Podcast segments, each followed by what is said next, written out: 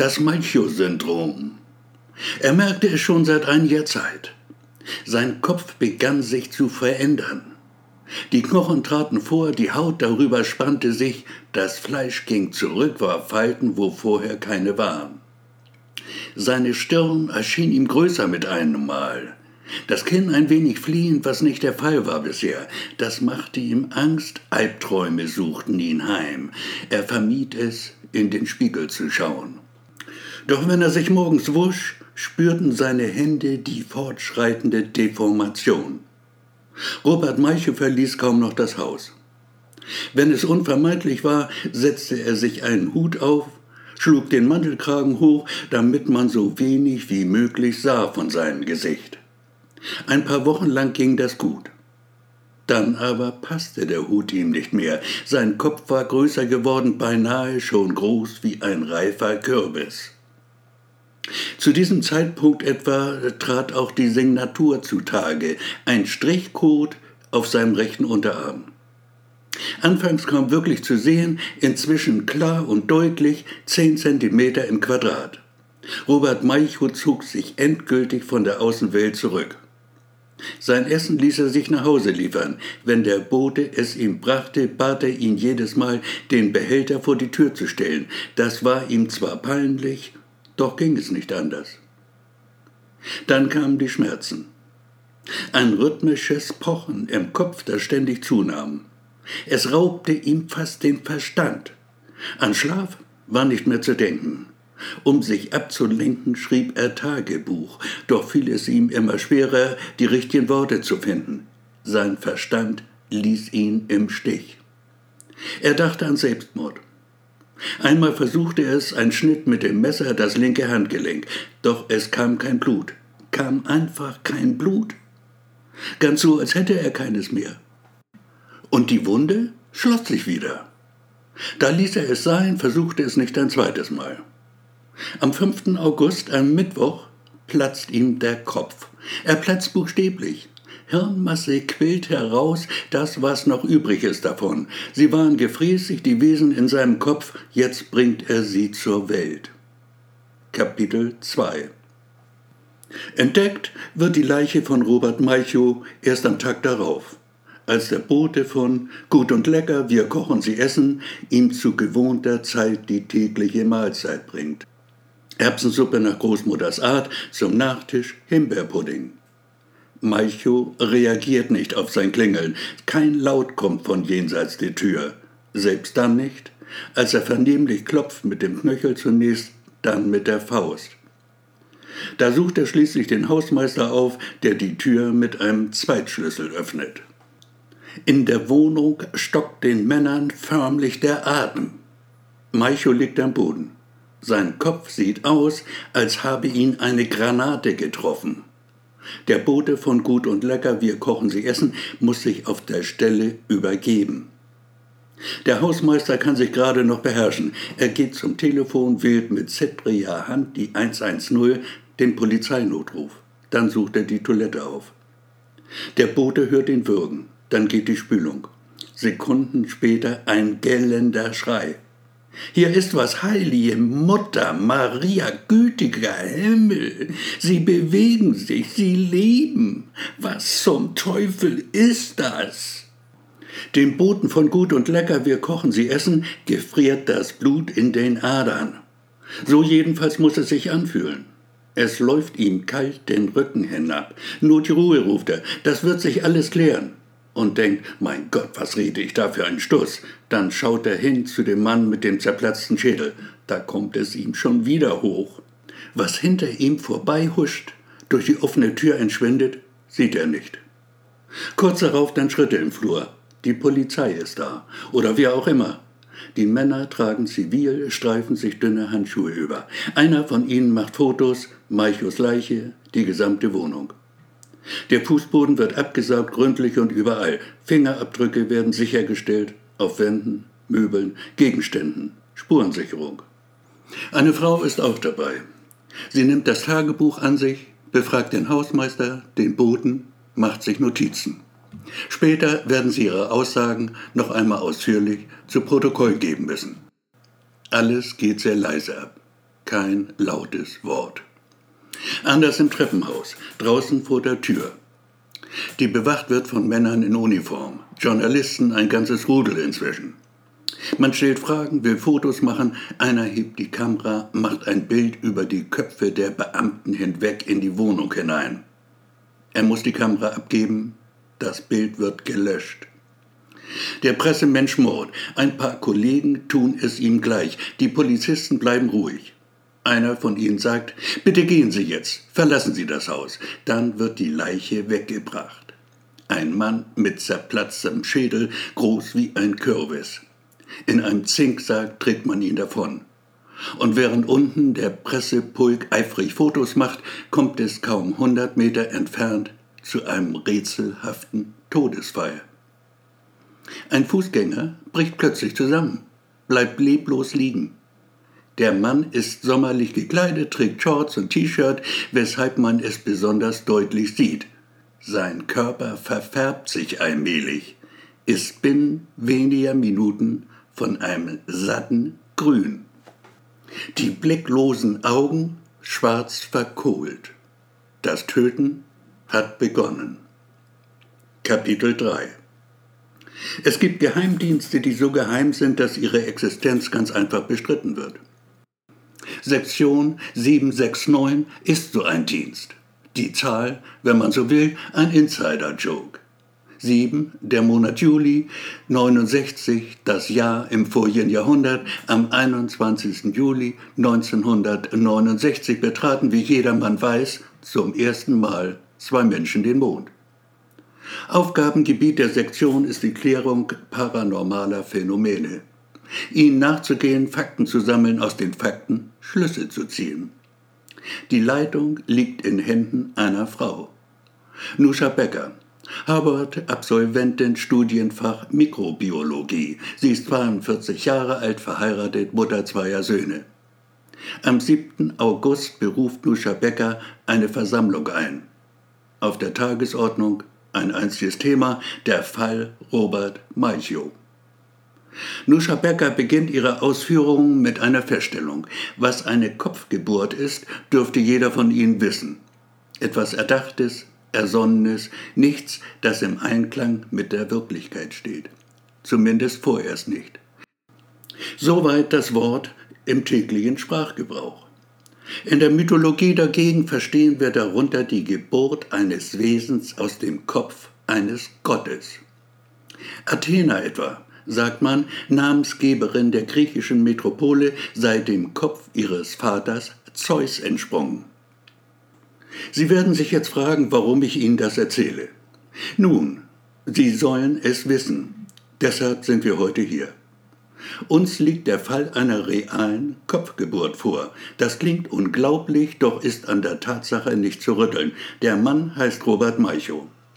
Sein Kopf begann sich plötzlich zu verändern, schwoll an, brach schließlich auf, und heraus kam das, was ein Zeuge später mit eigenen Augen gesehen haben will, winzige, menschenähnliche Wesen.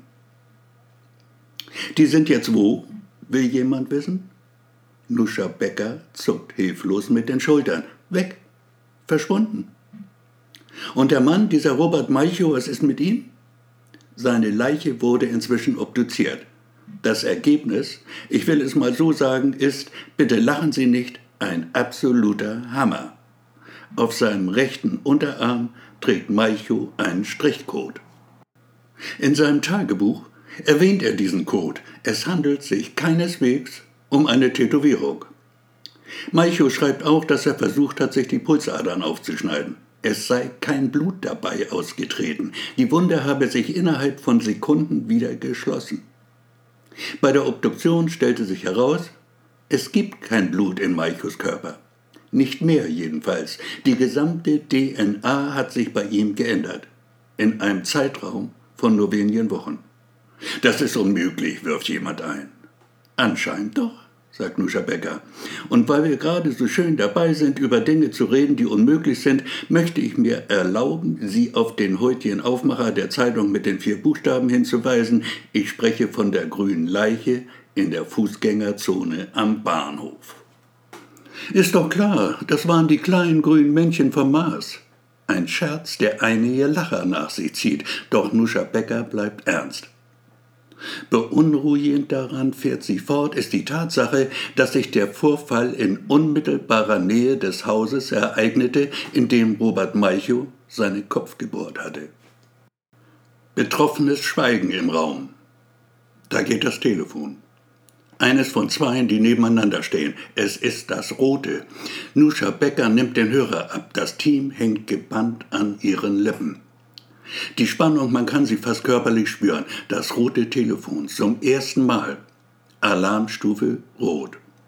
Nuscha Becker den Hörer am Ohr. Ihr Gesicht wirkt angestrengt. Ja, sagt sie, verstehe. Es geht also los. Gott steh uns bei. Dann legt sie auf, bringt mit wenigen Worten die Dinge auf ihren aktuellen Stand. Wie ich soeben erfahre, hat der Fall Robert Maichow die zweite Phase erreicht. Seine Babys fangen an, den Menschen ans Leder zu gehen. Sechs Tote gibt es inzwischen. Die Leichen allesamt, Sie hören richtig, meine Herren, allesamt von einem satten Grün.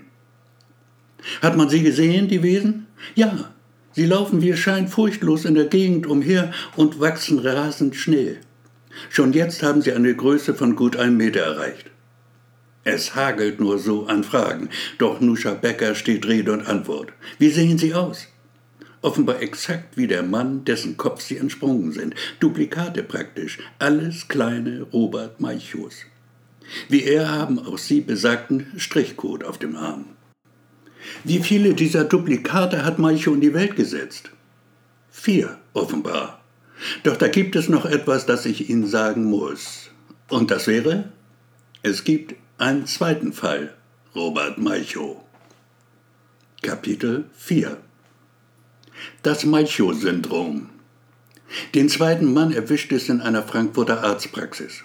Er heißt Rolf Peters, klagt über ständige Schmerzen im Kopf. Der scheint seit einiger Zeit auch anzuschwellen, deshalb der Arztbesuch, er mache sich Sorgen allmählich. Das kriegen wir schon hin, meint der Arzt, doch macht er kein Hehl daraus, dass Peters ihm nicht gefällt. Gut sehen Sie wirklich nicht aus, und Ihr Kopf, verzeihen Sie, er ist wahrhaftig ungewöhnlich groß. Wir werden zunächst mal Ihr Blut untersuchen. Und den rechten Arm bitte freimachen. Ja, so. Danke, das reicht. Oh, eine Tätowierung haben Sie da. Habe ich noch nie gesehen, sowas. Ich auch nicht, sagt Rolf Peters. Das war auf einmal da.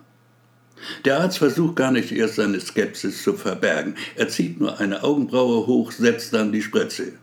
Nur kommt da nichts. Und just in diesem Moment passiert es auch schon. Dem Patienten explodiert der Kopf.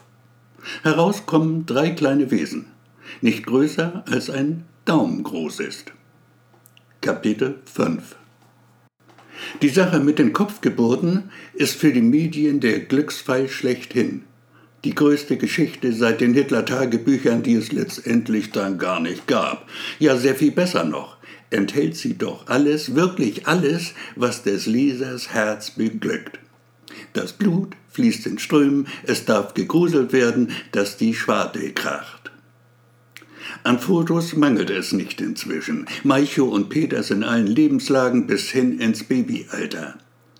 Man nimmt, was man kriegen kann, legt gern noch ein paar Scheine drauf dafür. Fotos sind das A und O bei einer solchen Geschichte. Der Leser will schließlich was sehen für sein Geld. Doch das, was er zu sehen bekommt im Blätterwald, zeigt ohnehin schon Folgen. In München wird auf offener Straße ein Mann erschossen, weil er das Pech hatte, Robert Maichow ähnlich zu sehen.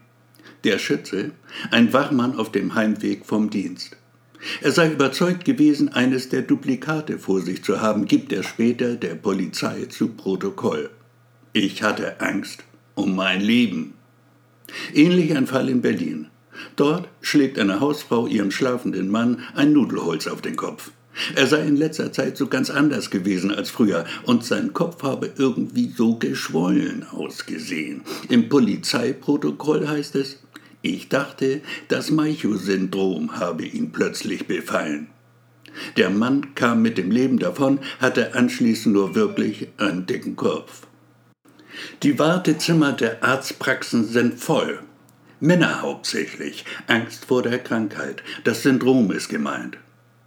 Wird es auch Sie erwischen? Hat es das womöglich schon? Und was überhaupt wird noch alles passieren?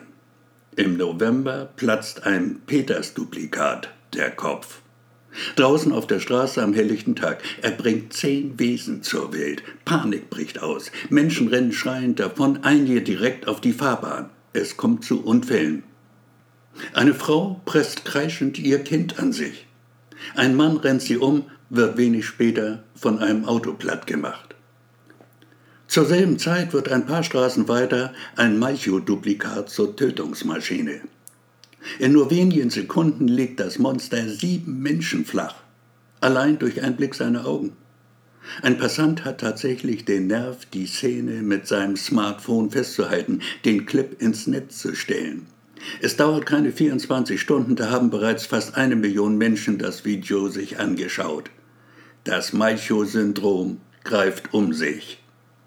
Die Bundeswehr setzt Scharfschützen ein. Ihr Auftrag? Duplikate killen. Knallt sie ab, es sind keine Menschen. Worte des Kommandeurs. Der redet Klartext, nimmt kein Blatt vor den Mund. Man ist im Krieg, Mensch gegen Monster. Auch wenn die Monster aussehen wie Menschen, das Ergebnis gibt wenig Anlass zur Freude. Vier tote Soldaten getötet von denen, die eigentlich sie töten sollten. Doch so ganz erfolglos endet der Tag dann schließlich doch nicht. Ein Duplikat wird gefangen genommen. Männer in Zivil nehmen es in ihre Obhut. Sie bringen das Wesen zu einem Helikopter. Der hebt ab, fliegt Richtung Frankfurt, geht runter auf dem Dach eines Bürogebäudes. Eine Firma mit Namen Comtex hat dort ihren Sitz. Laut Handelsregister ein Unternehmen, das mit Textilien handelt. Doch das Kellergewölbe ist gespickt mit Elektronik der Zugang nicht mehr als ein paar Dutzend auserwählten Personen gestattet. Mitarbeiter der Sektion 769. Kapitel 6 Das Verhör 20 Meter tief unter der Erde, in einem Raum mit schneeweißen Wänden, doch die Mauern sind aus Beton und unter dem Putz liegt eine fingerdicke Schicht aus Blei. In der Mitte wird der Raum geteilt durch eine gläserne Wand. Sie reicht vom Boden bis zur Decke, ist etwa 20 Zentimeter stark. Geführt wird das Verhör von Jochen Schwarz. Kein Dienstgrad. Dienstgrade gibt es nicht bei der Sektion. Bitte nennen Sie Ihren Namen. Ich heiße Robert Maichow. Wie alt sind Sie? Ich bin 48 Jahre alt. Haben Sie Kinder? Nein, ich werde erst Kinder bekommen. Nuscha Becker ist bei dem Verhör zugegen. Sie verfolgt es durch ein verspiegeltes Fenster. Über ihr Headset steht sie mit Jochen Schwarz in Verbindung. Der setzt die Befragung fort. Herr Maichow, haben Sie Geschwister? Oh ja. 48 Brüder habe ich. Nein, warten Sie. 56 sind es. Seit eben sind es 56. Und Schwestern keine? Nein, nur Brüder. 60 Brüder habe ich. 58, sagten Sie. Ja, sagte ich das? Verzeihen Sie, dann habe ich mich geirrt, 60 sind es jetzt. Fragen Sie ihn, ob er einen Rolf Peters kennt. Herr Malchow, eine andere Frage. Ist Ihnen ein Mann mit Namen Rolf Peters bekannt? Aber ja, natürlich kenne ich ihn. Nuscha Becker gibt Jochen Schwarz eine Anzahl weiterer Namen durch. Samt und sonders Männer, die Kopfgeburten zur Welt gebracht haben die freilich tot sind inzwischen, doch ihre Duplikate leben und verbreiten sich unaufhörlich weiter. Das Wesen, das sich Maicho nennt, kennt sie alle. Ende des Verhörs um 17.20 Uhr. Es ist kurz vor Mitternacht, da hallt ein gellender Schrei durch die eben noch stillen Flure der Sektion. Nuscha Becker in ihrem Büro zuckt unwillkürlich zusammen, eilt hinaus auf den Gang, erblickt den Alten dort, den man so nennt, weil er die 70 schon leicht überschritten hat. Aaron Rosenzweig, Physiker, Elektronikexperte, Chiffrierspezialist, ein Genie, wie es im Buche steht. Er hüpft herum, als habe ihn der Feiztanz gepackt, lacht und schreit und stottert und stammelt, der Code, wir haben ihn, den verdammten Strichcode, wir haben ihn endlich geknackt. Bemüht darum, sich kurz zu fassen, gibt Großen Zweig eine Zusammenfassung dessen, was man jetzt weiß. Der Code enthalte zunächst einmal Informationen über die Duplikate selbst. Persönliche Daten, wenn man so will, zum anderen dienen sie der Kommunikation mit den anderen ihrer Art. Alle sind praktisch gleichgeschaltet, folgen denselben Befehlen. Ihr Auftrag offenbar das Töten der Gattung Mensch. Woher diese Order stammt, das wissen wir nicht. Das wird herauszufinden sein. Vielleicht erfahren wir es nie, doch wir können die Mordbande stoppen. Und wie soll das gehen? fragt Nuscha Becker. Ganz einfach, lautet die Antwort. Wir werden sie neu programmieren. Kapitel 7 Der Mann, der aussieht wie Robert Maichow, trifft auf den Mann, der aussieht wie Rolf Peters. Ihre todbringenden Blicke tauschen sie im nahezu selben Moment. Irgendwo in der Stadt, die Frankfurt heißt. Dasselbe Spiel auch anderswo. Die Karten sind neu gemischt. Das Motto jetzt? Bist du wie ich, dann töte ich dich. Die Duplikate machen Jagd auf ihresgleichen. Sie suchen und finden, löschen sich gegenseitig aus. Binnen weniger Tage ist alles gelaufen. Der Albtraum, so scheint es, hat ein Ende gefunden. Die Welt atmet auf. In seiner Osteransprache kommt auch der Papst nicht umhin, ein paar Worte darüber zu verlieren. Nuscha Becker schaut sich die Rede auf dem heimischen Fernseher an. Sie mag den Papst, ist ihm einmal persönlich begegnet. Er hat sich kaum verändert seitdem. Um den Kopf rum sieht er etwas voller aus. Epilog Es war einmal ein kleines Mädchen, das hieß Anna. Die fand am Strand einen wunderschönen Stein. Der war blau und man konnte hindurchsehen und er glitzerte und funkelte, dass es nur so eine Pracht war. Doch er fühlte sich nicht gut an in ihrer Hand. Und so ging sie hin zum Wasser und warf ihn hinein, so weit sie konnte.